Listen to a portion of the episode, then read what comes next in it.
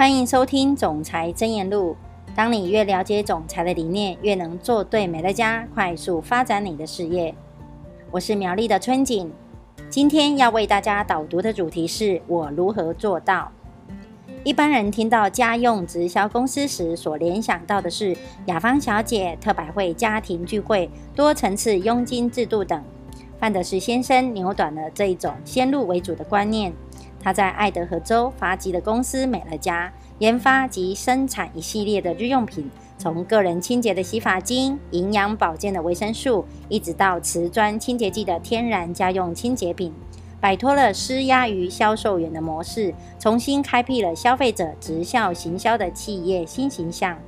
美乐家公司从一九九零年开始运作，并在五年内提升全美营业额成长最快速的五百大企业。印可五百，且美乐家公司于去年的总收入为美金五亿四千六百万元。美乐家的事业代表们每年都可以赚进数百元的美金，甚至少数个案可以赚到一百七十五万美金。美乐家公司是从一家美乐家精油公司结束以后发展出来的公司。它是如何做到的呢？我们来听听范德士先生的分享。一九八五年，当我成为销售茶树精油为主的美乐家精油总裁。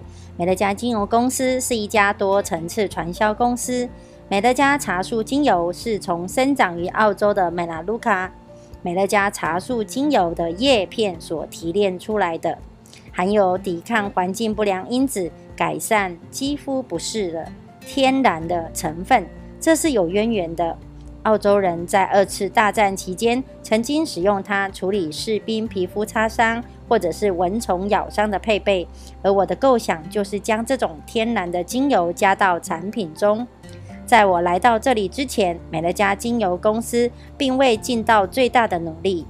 美乐家精油公司充满着各式各样的问题，就像大部分的多层次传销公司一样。佣金及收入都来自于教导人们建立自己的事业，并向客户兜售产品。这个人推荐那个人进来，那个人再去找下一个人进来。他们借由扩充人数来增加收入。我很快就了解到多层次经营模式是最大的问题点。大量的产品并没有到达末端的消费者手上。公司看起来是可以赚进很多钱。但是大部分的营收都是来自于每个人创业时所买的配备。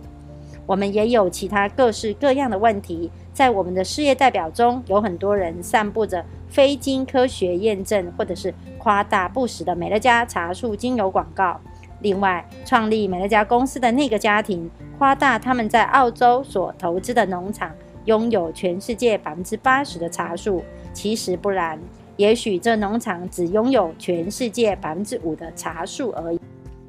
我从中了解到，所谓的危机就是转机。身为总裁，我做了很多决定，其中一个就是下定决心要将美乐家精油公司结束掉，重新再造。我拜访了这个公司的老板，并且告诉他们，如果我们可以舍弃之前的经营模式，并且完全重新来过，就可以重建立这一家公司。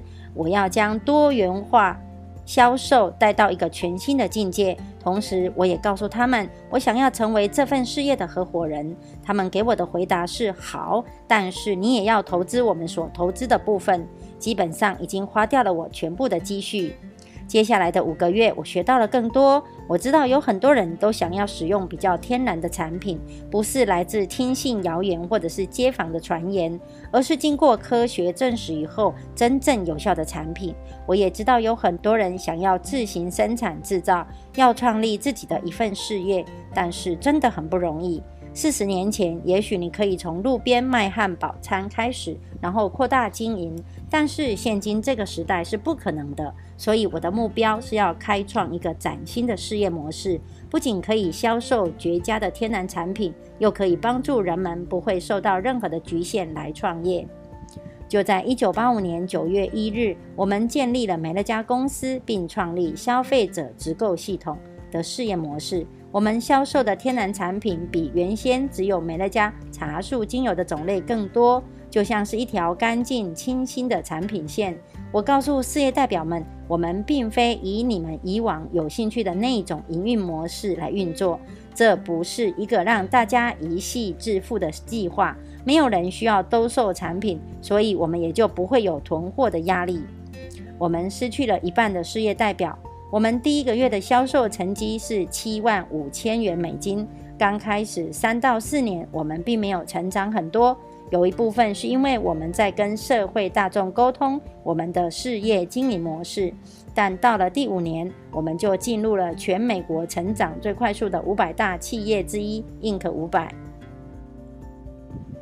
一开始，我习惯编写所有产品目录、销售文宣和小手册。随着我们文宣的宣导开始，很多的问题现在已经获得改善，而新创的事业经营模式的从第一天开始就一直维持到现在。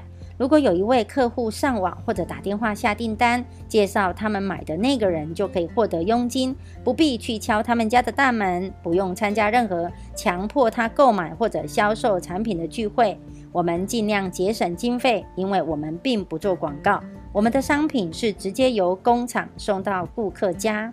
试想，如果有一位事业代表介绍并销售公司的产品，并且获得全面的成功，他的方法似乎不够道德，或者甚至夸大商品的功效。可是他却成功的销售出公司的产品。有些公司也许会采取这种态度。哦，好吧，我们再看看吧，看他能为公司带来多少业绩。我们能够承担得起这个风险的，也许我们不会惹上麻烦呢。我们不会特意的向他说你不能这么做，但是美乐家公司绝对不会让这种事情发生，并且视若无睹。如果今天有人这么做，并且危及到公司和组织的商誉，我不管他能为公司赚进多少钱，只要他用错方法，我们绝对不会让他继续错下去。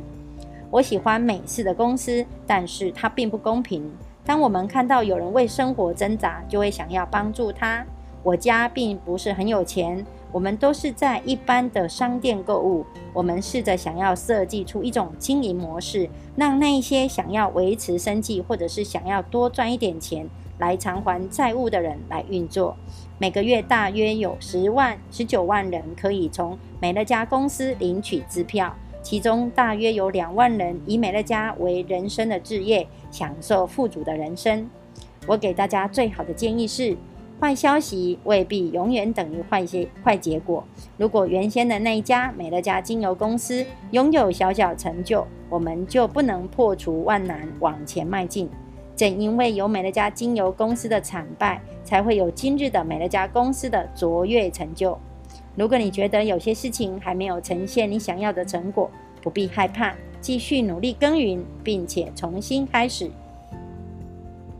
以上是我的分享，祝福你在总裁真言录中获得启发。我们下次见。